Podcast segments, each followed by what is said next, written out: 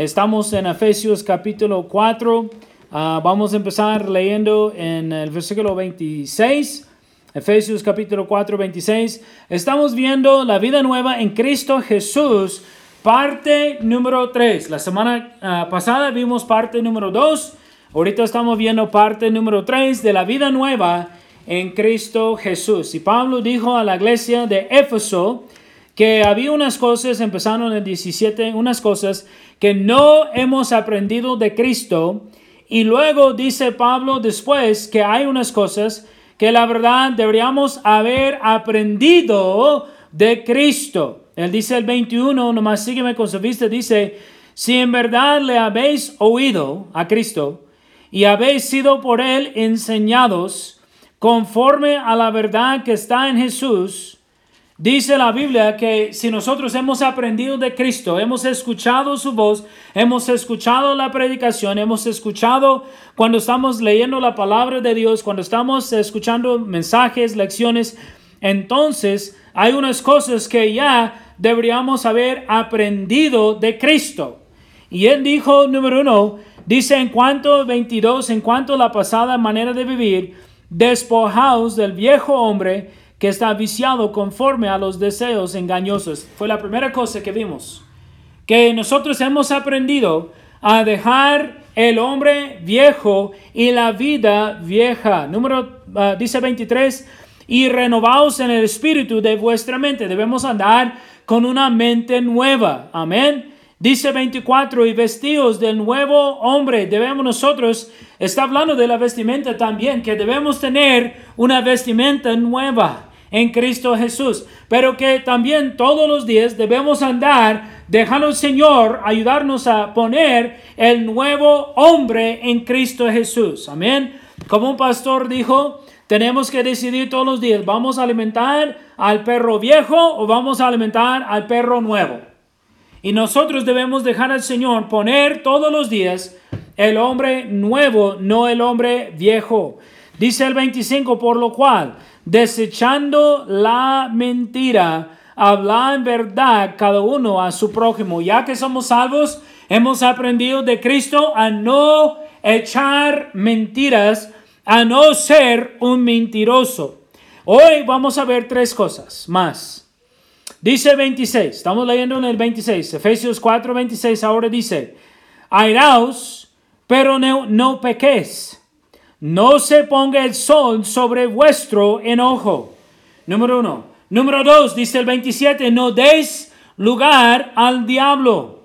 Y luego, versículo 28 dice, el que hurtaba, no hurte más, sino trabaje haciendo con sus manos lo que es bueno para que tenga que compartir con el que padece necesidad. Vamos a orar. Señor, bendiga, por favor, a este mensaje, Señor, para su honra, para su gloria.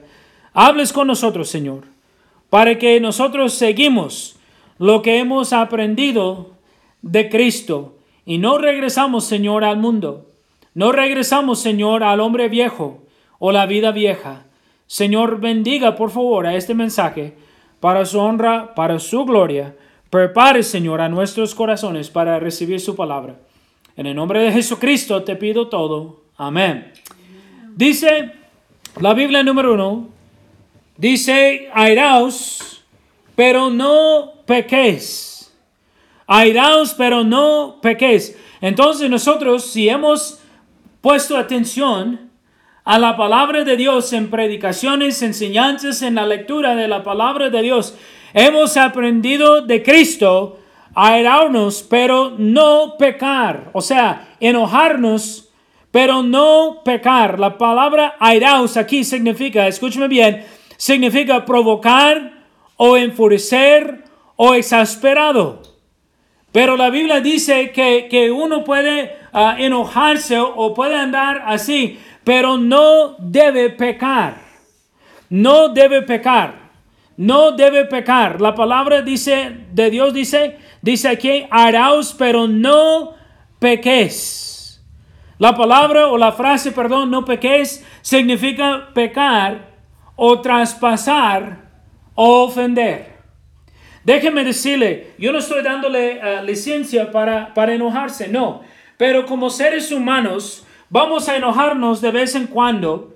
La verdad, como un pastor dijo cuando yo andaba estudiando, él dijo, mira, la verdad debemos andar enojándonos cuando alguien habla mal de la Biblia, cuando alguien habla mal de Jesucristo, cuando quieren enseñar a una doctrina falsa, Debemos nosotros defender la Biblia, debemos defender las cosas de Dios, debemos enojarnos, la verdad, por las cosas espirituales. Pero Él dijo, pero no debemos cruzar la línea, no debemos querer matar, no queremos querer uh, apuñalar, no debemos querer, ¿cómo se llama?, a golpear o a patear a alguien, no debemos cruzar la línea.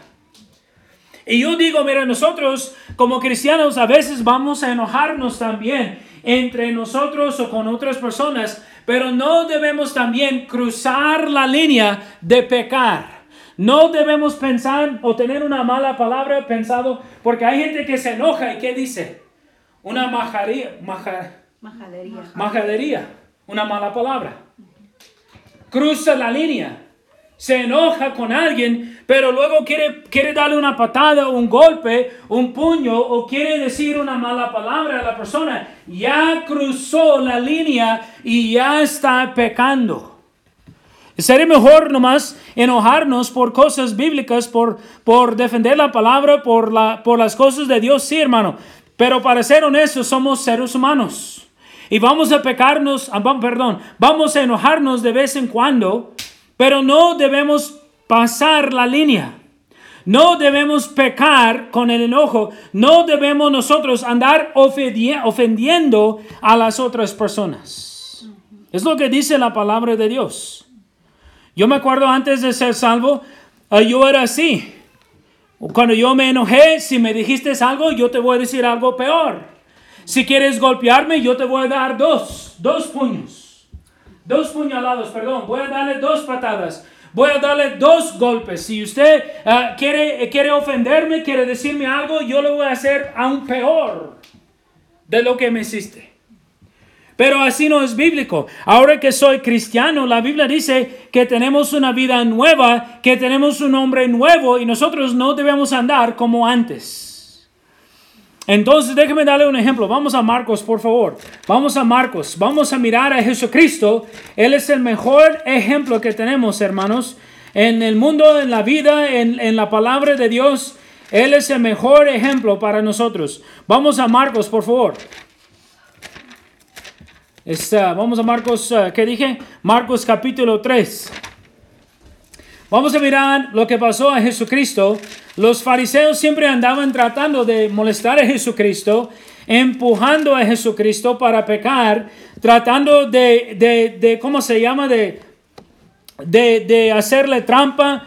Y, Cristo dice la Biblia aquí en Marcos 3, 4, dice que andan, andaban ellos empujándole de nuevo. Dice en Marcos 3, en el 4, eh, dice, y les dijo, es lícito en los días de reposo hacer bien o hacer mal, salvar la vida o quitarla, pero ellos callaban. Está hablando de los fariseos, que ellos andaban siempre enojándose a los fariseos diciendo a Jesucristo no debe no debe sanar a la gente en el día de reposo. Y Jesucristo dijo, ¿cuál es mejor? ¿Hacer bueno o hacer malo en el día de reposo, en el día del Señor? Obviamente, hacer lo bueno es mejor. Dice el 5, entonces mirándolos alrededor con enojo, Jesucristo se enojó, porque los fariseos andaban con un corazón duro. Y dice la Biblia el 5, entonces mirándolos alrededor con enojo, entristecido por la dureza de sus corazones. Dijo al hombre, extiende tu mano, y él la extendió, y la mano le fue restaurado sana, o restaura, restaurada sana. El Señor andaba triste, andaba enojado con los fariseos porque ellos andaban siempre empujándole y tratando de cuestionarlo o discutir con él. Y ellos andaban diciendo a la gente, hermano, miren, si quieren ser sanados, vénganse en otro día. No vengan a la iglesia, no vengan a Jesucristo, no vengan a, ¿cómo se llama?, al templo para ser sanados en el día de reposo. Yo digo, wow, qué triste, porque dice la Biblia que Jesucristo es nuestro gran doctor.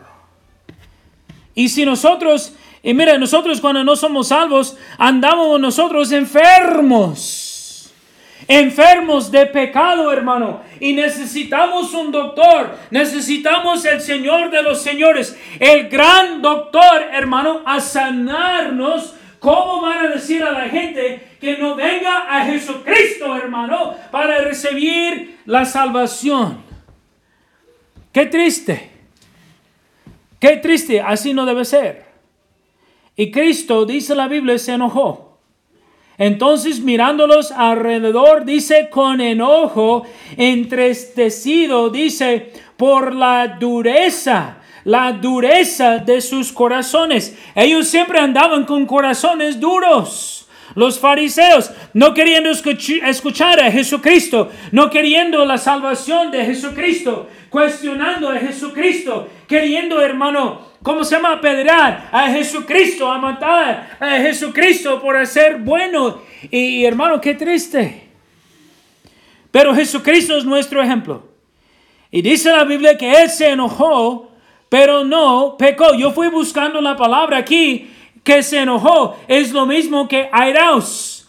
Significa provocar o enfurecer. Cristo andaba, hermano, bien enojado con los fariseos, pero no pecó. Él no quería matar a los fariseos, él no quería apuñalarlos o golpearlos o darles patadas. Cristo no andaba queriendo decirles una mala palabra. Cristo no cruzó la línea. No cruzó la línea. Y si nosotros, hermano, andamos enojados, ¿sabe que la Biblia dice si regresamos? Que no debe bajar el sol sobre nuestro enojo. Vamos a regresar a Efesios 4. Un pastor dijo que tal vez no está, no está hablando literalmente acerca que baje el sol. Que nomás está diciendo que no debemos andar siempre enojados.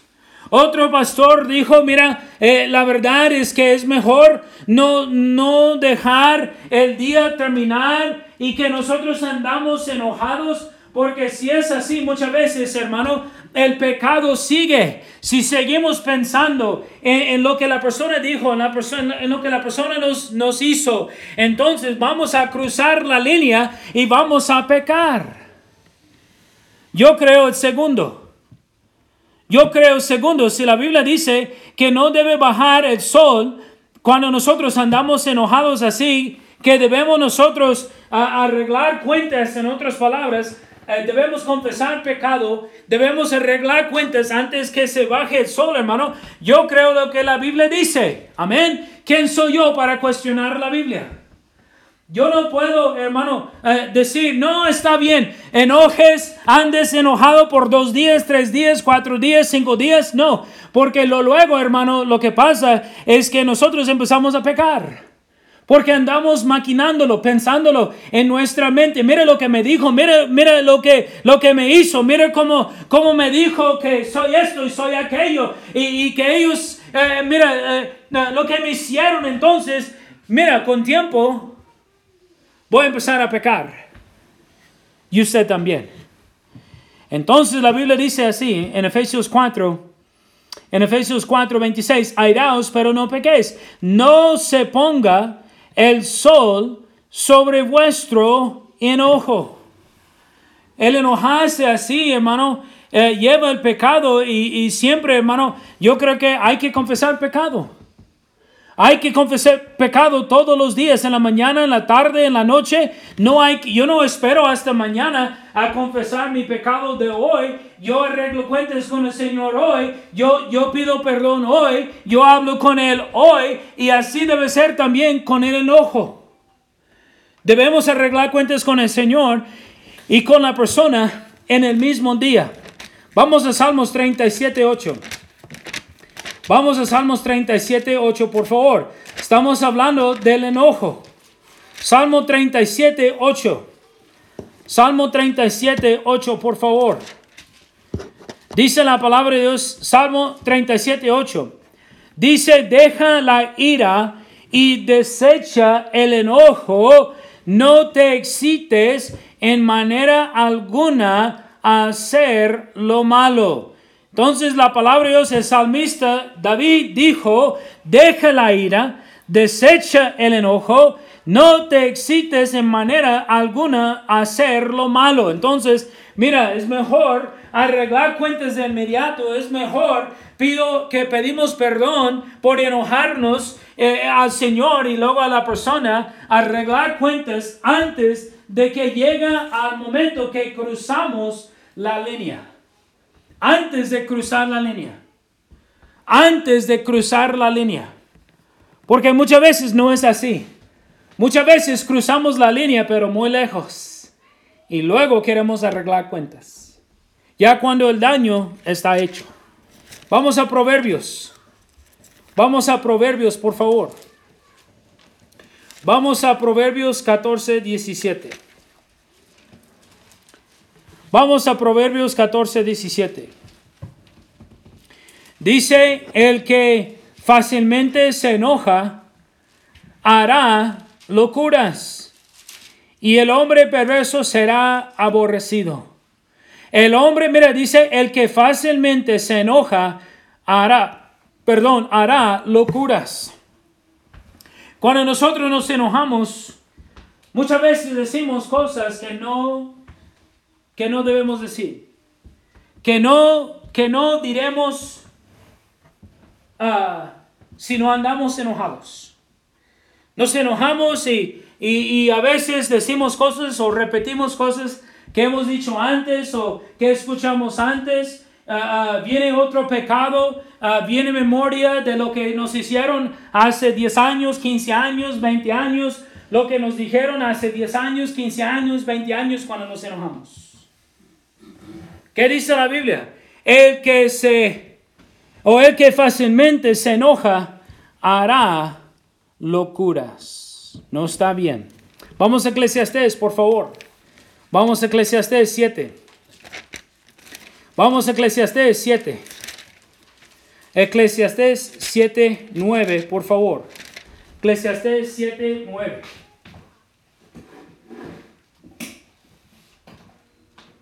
Eclesiastés 7, 9. Dice la palabra de Dios, no te apresures en tu espíritu a qué. ¿Qué dice? No te apresures en tu espíritu a enojarte. Dice porque el enojo reposo o reposa en el seno de los necios. Entonces dice la Biblia en inglés, fools, a los necios.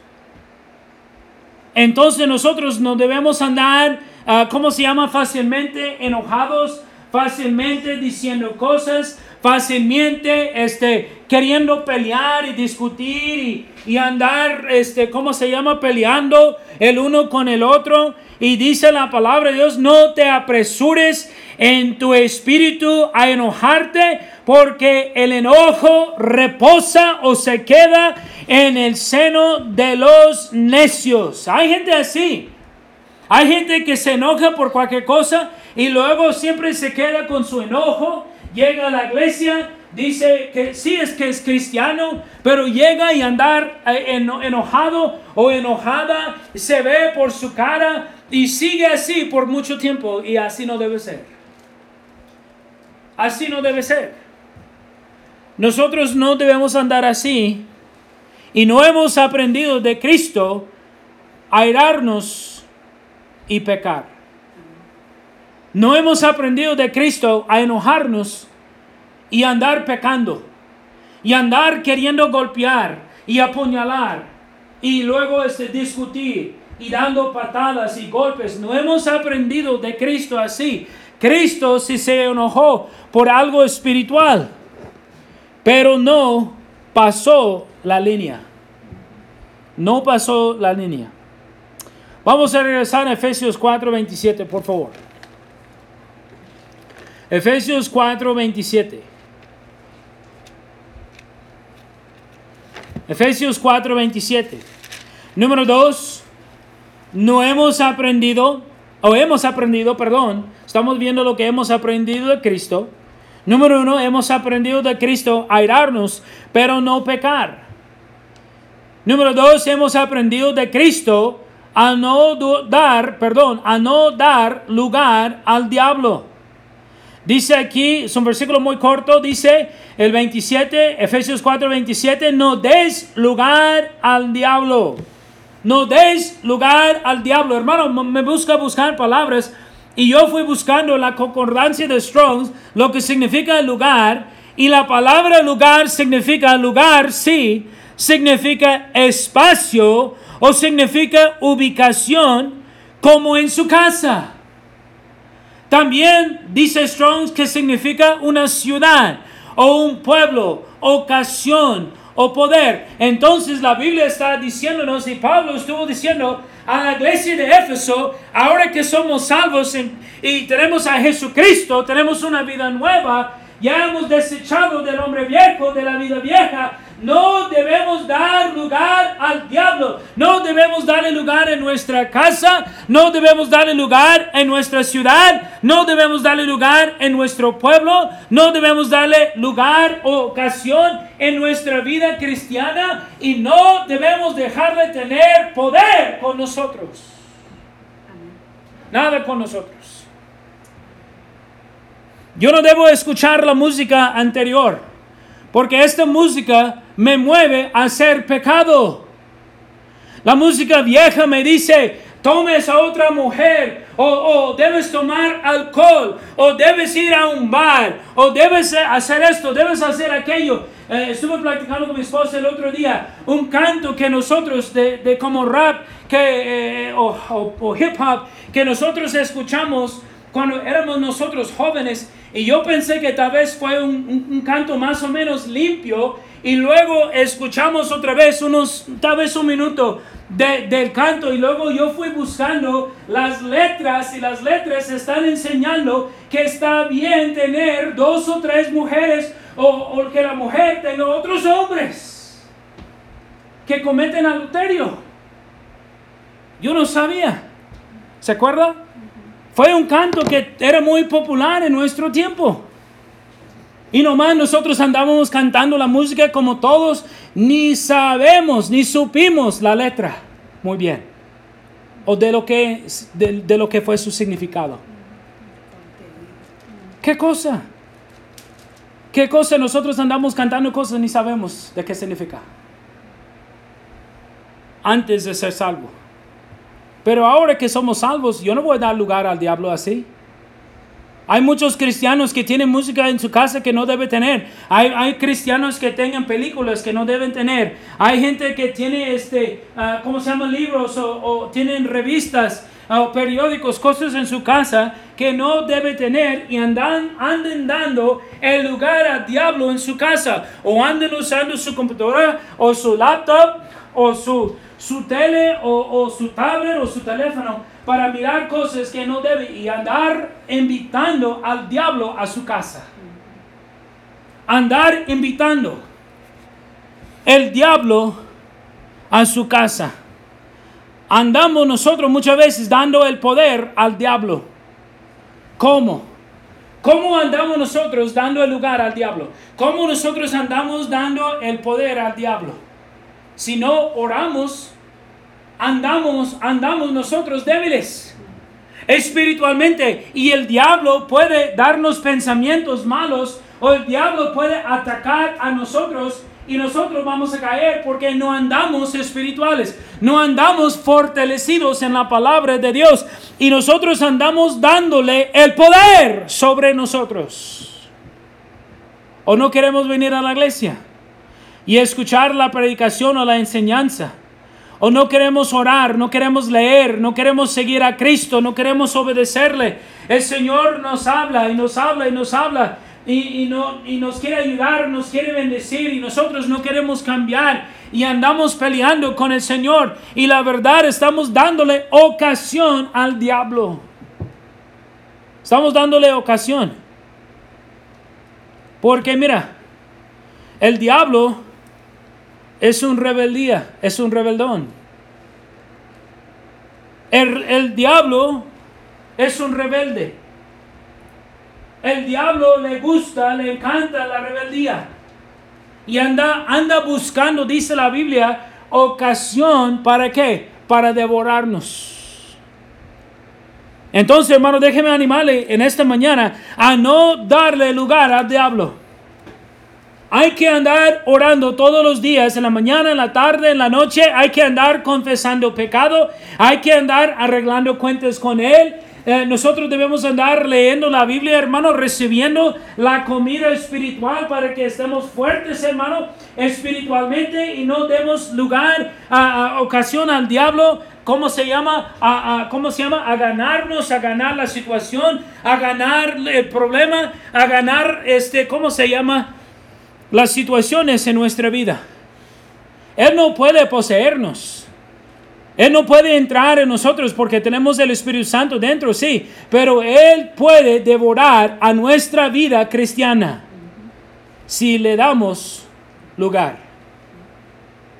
No debemos darle ni una ocasión para afectarnos o afectar a nuestra vida cristiana. Déjeme decirle, la Biblia dice en Santiago, por favor. Vamos al libro de Santiago. Dice la Biblia que debemos resistirle. Vamos a, Santiago, por favor. El diablo anda buscando a quien devorar. Él no puede quitar su salvación, pero, perdón, si puede devorar a su testimonio.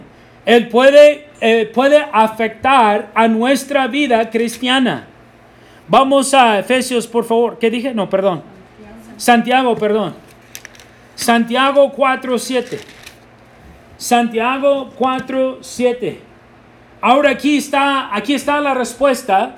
Aquí está la receta para que el diablo no se puede meter en nuestra vida cristiana. Eh, no, que no le demos un lugar o una ocasión, hermano, para afectarnos. Dice, someteos pues a Dios y resistid al diablo y huirá de vosotros. Si no vamos a dar lugar al diablo, entonces, ¿qué dice la palabra de Dios? ¿Cuál es la respuesta? Si vamos nosotros a resistir al diablo, entonces primeramente tenemos que hacer qué? Tenemos que someternos a Dios. Si andamos sometidos a Dios, andamos orando, andamos uh, leyendo la Biblia, estudiándola, andamos nosotros en la iglesia escuchando predicación, madurando y andamos nosotros fuertes espiritualmente, entonces no vamos a dar lugar al diablo. No vamos a dar lugar al diablo. Pero ¿sabe lo que pasa? Es que la gente, por ejemplo, yo no quiero hablar mal de nadie, pero sabe que la gente que no quiere venir a la casa de Dios, en donde sea, no importa en qué iglesia, no quiere venir, escuchar la predicación o la enseñanza en una buena iglesia, una buena iglesia local que predica, que enseña la palabra de Dios, entonces aquellas personas van a andar atacadas, van a andar, este, ¿cómo se llama? Dando lugar al diablo y ellos van a andar desanimados y tristes y el diablo va a afectar a su vida cristiana. Amén. Porque no están comiendo espiritualmente. No están comiendo espiritualmente. Había una hermana en, Juárez, pues dice que es salva, y yo no tengo por qué dudarla, pero esta hermana se ofendió en la iglesia y luego dijo, es que el pastor me dijo X cosa y ya no quiero regresar y me ofendió y, creo que él fue para arreglar cuentas, pero fue ofendida y, ella nunca fue a la iglesia en los nueve años, tal vez una vez, una vez, en los nueve años que estuvimos allá. Y me acuerdo ella diciéndonos a, a su servidor, luego a mi esposa, diciéndonos que anda bendecida, como andaba bien, andaba bendecida, andaba muy bien delante de Dios. Y siempre llegó a mi mente, ¿cómo puede ser, hermana? Yo no, no le dije así porque no quería ofenderla, pero la verdad llegó a mi mente, ¿cómo puede ser bendecida ¿Cómo puede ser fortalecida? ¿Cómo puede ser que el diablo no está ganándole si no quiere ir a la casa de Dios? Porque la verdad, si está leyendo en su casa, si está orando, dijo, pero no quiere venir y escuchar predicación. No quiere venir y recibir la comida espiritual que se necesita. Hermanos, si yo como nomás un día, perdón, una vez por día, yo no voy a andar muy fortalecido. Yo no voy a andar muy fuerte. Yo necesito comer tres veces al día. ¿Cómo puede ser que oro, amén, leo, estudio la Biblia, amén, pero no quiero ir a la iglesia? Necesito las tres cosas. Necesito las tres cosas y usted también. Y la Biblia dice que debemos resistir al diablo, pero ¿cómo? Sometiéndonos a Dios. Someteos pues a Dios, resistir al diablo y huirá de vosotros. No hemos aprendido a Cristo a dar lugar al diablo. Hemos aprendido de Cristo a dar lugar, a no, perdón, a no dar lugar al diablo. Amén. Hemos aprendido de Cristo a airarnos, pero no pecar. Hemos aprendido de Cristo a no dar lugar al diablo. Y número tres, para terminar, hemos aprendido de Cristo a trabajar y no robar. Vamos a Efesios 4, por favor. Dice la Biblia que debemos trabajar y no robar. Vamos a Efesios, por favor. Efesios 4. Efesios 4, 28. Dice en Efesios 4, 28, el que hurtaba, no hurte más, sino trabaje haciendo con sus manos lo que es bueno. No dice lo que es malo, lo que es bueno, lo que es lícito, lo que es correcto, para que tenga que compartir con el que padece necesidad. Hemos aprendido de Cristo hermano a trabajar y no andar robándole a la gente. La palabra hurtaba aquí significa robar o llevar con cautela, stealth. Una persona que roba, pero una persona que roba, que roba y que lo hace muy bien bajo cubierto, que nadie sabe, que nadie ve lo que está haciendo, que lo hace este Ah, ¿cómo se llama? Secretamente se quiere decir. No debemos andar hurtando. No debemos andar robándole a los demás. Dios dice que el robar, hermano, es un pecado. Vamos a Éxodo, por favor, 20. Vamos a mirar aquí en Éxodo 20. Éxodo 20. Yo sé que son los 10 mandamientos, pero todavía la palabra de Dios no ha cambiado en cuanto a robar. Éxodo 20, versículo 15. Dice fácilmente, hermano, y sencillamente dice, no, no hurtarás. No debe robar. Nosotros no debemos andar robando y andar, este, ¿cómo se llama? Justificándonos en robar. No es que yo he escuchado gente decir, no, es que ellos son ricos. No, es que ellos tienen dinero y yo no. Pero sabe que el Señor nos dijo, robes si eres pobre. Robes si no tienes dinero. El Señor nos mandó como cristianos a trabajar. A trabajar. La palabra aquí en Efesios 4 dice la Biblia, ah, dice el que hurtaba no, no hurte más, sino trabaje. La palabra trabaje así, aquí la palabra trabaje aquí significa ser fatigado, trabajar duro o estar cansado.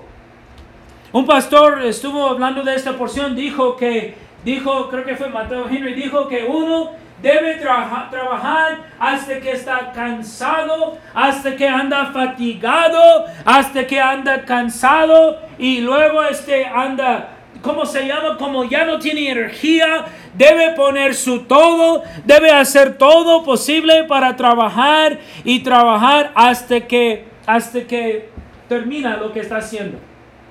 Debe trabajar duro. en otras palabras. Entonces Dios dijo que el hombre debe trabajar, el hombre en especial, porque Dios manda al hombre trabajar desde Adán y Eva. Dios no mandó a la mujer a proveer para la familia. Dios dijo al hombre que él debe proveer para los suyos. Él debe proveer para su familia. Entonces la Biblia dice así, que él debe trabajar duro, debe, debe andar cansado y fatigado trabajando, hermano, para proveer para su familia. Y no andar robándole a la gente. Vamos a primera de Tesalonicenses. Primera de Tesalonicenses, por favor. Vamos a Primera de Tesalonicenses. Primera de Tesalonicenses 8, por favor. Ah, 8. Perdón, apunté mal. Primera de Tesalonicenses. A ver un segundo.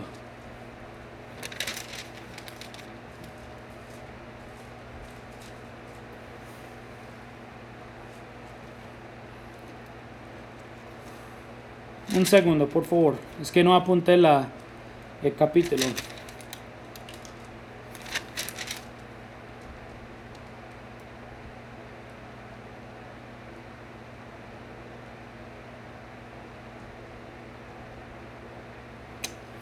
A ver.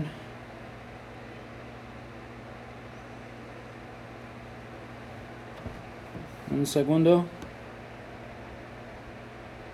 Bueno, no sé, porque esto no me parece bien. Ok, vamos a seguir adelante. Pero Pablo dijo que si, ah, que si el hombre no trabaja, ¿te acuerdas en dónde estás? ¿En dónde está? Dice, si el hombre no trabaja, no debe comer. Si el hombre no trabaja, no debe comer. Yo creo que está, está aquí. ¿En el qué?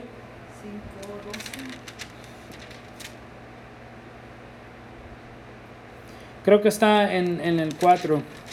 Dice primero de Tesalonicenses, yo creo que es 4 8, dice, "Ah, así que el que desecha esto no desecha al hombre sino a Dios que también nos dio su Espíritu Santo, pero acerca del amor fraternal no tenéis necesidad de que os escriba porque vosotros mismos habéis aprendido de Dios que os améis a unos a otros.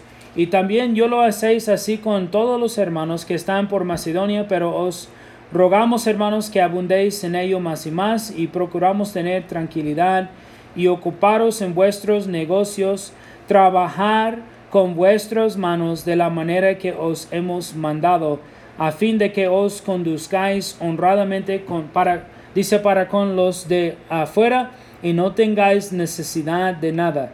Tampoco queremos, hermanos, que ignoráis acerca de los que duermen, ah, para que no entristezcáis. No, es otro mensaje. Entonces, pero Pablo dijo claramente, perdóname por no tener y no ah, memorizar este versículo. Pablo dijo, si el hombre no trabaja, no debe comer. Él dijo claramente, ok, si el hombre no trabaja, no debe comer. Yo no creo que está aquí, está en otro libro, ya está llegándome, pero mejor avanzamos. Entonces, el Señor Jesucristo nos enseñó a trabajar y no robar. Dice la Biblia que no solamente el hombre debe trabajar para proveer para su familia, pero que debe compartir de lo que tiene con los que padecen necesidad. Dice Efesios 4 así. Vamos a regresar Efesios, por favor. Efesios 4, por favor. Efesios 4, otra vez para terminar. Dice el que hurtaba, no hurte más, sino que trabaje, haciendo con sus manos lo que es bueno. Fui buscando la palabra bueno y significa lícito, lo que es legal. Debe andar haciendo todo, eh, también lo que es legal. No solamente no robar, pero yo no debo andar a, vendiendo marihuana. Yo no debo andar, este, ¿cómo se llama? Vendiendo cosas robadas. Yo no debo andar haciendo cosas que no son legales. Yo no debo andar haciendo cosas así. Cosas lícitas es lo que significa. Pero el hombre debe trabajar también, ah, no solamente para proveer para su familia, pero dice la Biblia aquí, mire lo que dice en el 28, dice ah, lo que es bueno para que tenga que compartir con el que padece necesidad. Nosotros también, está hablando hermano a la iglesia, y nosotros debemos andar, dice la Biblia, ayudando a la viuda y el huérfano. Es trabajo de la iglesia, es algo que no practicamos hoy en día. Las iglesias en aquellos tiempos, a las iglesias apoyaron a las viudas y los huérfanos. ¿Por qué necesitaban a los siete diáconos? Para andar dando comida, alimento a las viudas que eran judías y también a las griegas. Las iglesias ayudaban a las viudas y los huérfanos. Y es también trabajo de nosotros. Hoy en día no, no cumplimos, pero debemos cumplir con la palabra de Dios. Y también dice a las personas que padecen necesidad. Vamos a Hechos 20 y terminamos. Hechos 20. Hechos 20, por favor. Hechos 20 y 34. Hechos 20, 34, por favor. Hechos 20 y 34. Dice, antes vosotros sabéis que para lo que me ha sido necesario, Pablo dijo aquí también a la iglesia de Éfeso, a la misma iglesia, Pablo dice aquí en el 34, antes vosotros sabéis que para lo que me ha sido necesario a mí, a los que están conmigo, estas manos me han servido. Pablo dijo que trabajaba para cuidar no solamente a él mismo, pero, perdón, también a los hermanos que caminaban y andaban con él en el ministerio. Es lo que él dijo. Dijo, los que me están, los que están conmigo, estas manos me han servido. En todo os he enseñado que trabajando así se debe ayudar a quienes a los necesitados y recordar las palabras del Señor Jesús que dijo, más bienaventurado es dar que recibir. Entonces Pablo dijo a la iglesia de Éfeso dos veces que el hombre debe trabajar, pero no solamente debe trabajar para proveer para sí mismo y proveer para su familia, pero también a las personas que padecen una necesidad.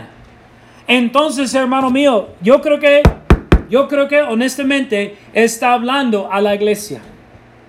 Porque él está hablando aquí a la iglesia de Éfeso. Y luego en Efesios 4 está hablando a la iglesia de Éfeso. ¿Es malo ayudar a una persona también que no es miembro de la iglesia? No. Pero yo digo que si hay una persona que tiene necesidad en la iglesia en donde estamos, si un hermano viene a mí y me dice, pastor, yo no tengo que, comer, yo no tengo que para esto, para aquello, entonces, mire hermano, la verdad, debemos nosotros este, poder ayudarle con algo. Tal vez no vamos a poder pagar todos sus recibos y no vamos a poder pagar todo su renta o algo así, pero lo que, con qué podemos ayudarle. La Biblia dice que si tenemos en nuestro poder ayudarle a alguien, debemos hacerlo. Por eso en México, cuando nosotros eh, eh, fuimos en las calles y pasamos a alguien allá pidiendo dinero o, algo así, yo les di un 5, un 10 y luego un folleto. Porque primeramente necesitan ser salvos, necesitan lo espiritual primero. Siempre yo di el folleto y luego la moneda. Pero la Biblia dice, si yo tengo en mi poder ayudar, yo voy a ayudar. Y por eso nosotros siempre tuvimos allá en la VEN unas monedas para poder ayudar. Y usted dice, no es mucho dinero. No, pero yo di lo que yo podía dar. Y a veces, yo sé que muchos de ellos, este, ¿cómo se llaman? Eh, reciben mucho dinero en el día. Entonces lo que yo tenía en mi poder, yo di. Pero yo digo, hermano, en especial en la iglesia, si hay un hermano que padece necesidad, entonces, ¿cómo nosotros vamos a darle la espalda y decirle, ah, lo siento mucho? No, hermanos, debemos, debemos ayudar si tenemos en nuestro poder. Es lo que dice la palabra de Dios. A la persona que padece necesidad. Vamos a orar. Ojos cerrados, rostros inclinados. Hemos aprendido de Cristo a irarnos, pero no pecar. Hemos aprendido de Cristo a no dar lugar al diablo. Y hemos aprendido de Cristo a trabajar y no andar robando.